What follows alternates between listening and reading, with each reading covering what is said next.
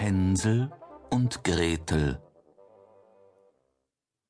Vor einem großen Walde wohnte ein armer Holzhacker mit seiner Frau und seinen zwei Kindern. Das Bübchen hieß Hänsel und das Mädchen Gretel. Er hatte wenig zu beißen und zu brechen. Und einmal, als große Teuerung ins Land kam, konnte er auch das täglich Brot nicht mehr schaffen. Wie er sich nun abends im Bette Gedanken machte und sich vor Sorgen herumwälzte, seufzte er und sprach zu seiner Frau, was soll aus uns werden? Wie können wir unsere armen Kinder ernähren, da wir für uns selbst nichts mehr haben? Weißt du was, Mann? antwortete die Frau. Wir wollen morgen in aller Frühe die Kinder hinaus in den Wald führen, wo er am dicksten ist. Da machen wir ihnen ein Feuer an und geben jedem noch ein Stückchen Brot. Dann gehen wir an unsere Arbeit und lassen sie allein. Sie finden den Weg nicht wieder nach Haus. Und wir sind sie los. Nein, Frau, sagte der Mann, das tue ich nicht. Wie sollte ich's übers Herz bringen, meine Kinder im Walde allein zu lassen? Die wilden Tiere würden bald kommen und sie zerreißen. Oh, du Narr, sagte sie, dann müssen wir alle viere Hungers sterben. Du kannst nur die Bretter für die Särge hobeln. Und ließ ihm keine Ruhe, bis er einwilligte. Aber die armen Kinder dauern mich doch, sagte der Mann.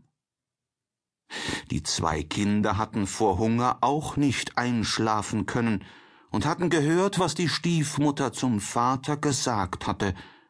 Gretel weinte bittere Tränen und sprach zu Hänsel, nun ist's um uns geschehen. Still, Gretel, sprach Hänsel, gräme dich nicht, ich will uns schon helfen.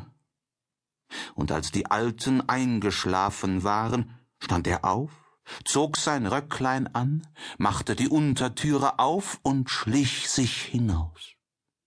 Da schien der Mond ganz helle, und die weißen Kieselsteine, die vor dem Haus lagen, glänzten wie lauter Batzen.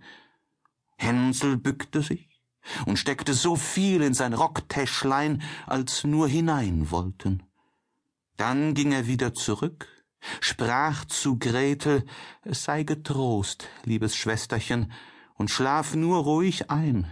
Gott wird uns nicht verlassen, und legte sich wieder in sein Bett. Als der Tag anbrach, noch ehe die Sonne aufgegangen war, kam schon die Frau und weckte die beiden Kinder. Steht auf, ihr Faulenzer, wir wollen in den Wald gehen und Holz holen. Dann gab sie jedem ein Stückchen Brot und sprach, da habt ihr etwas für den Mittag, aber esst's nicht vorher auf, weiter kriegt ihr nichts. Gretel nahm das Brot unter die Schürze, weil Hänsel die Steine in der Tasche hatte. Danach machten sie sich alle zusammen auf den Weg nach dem Wald.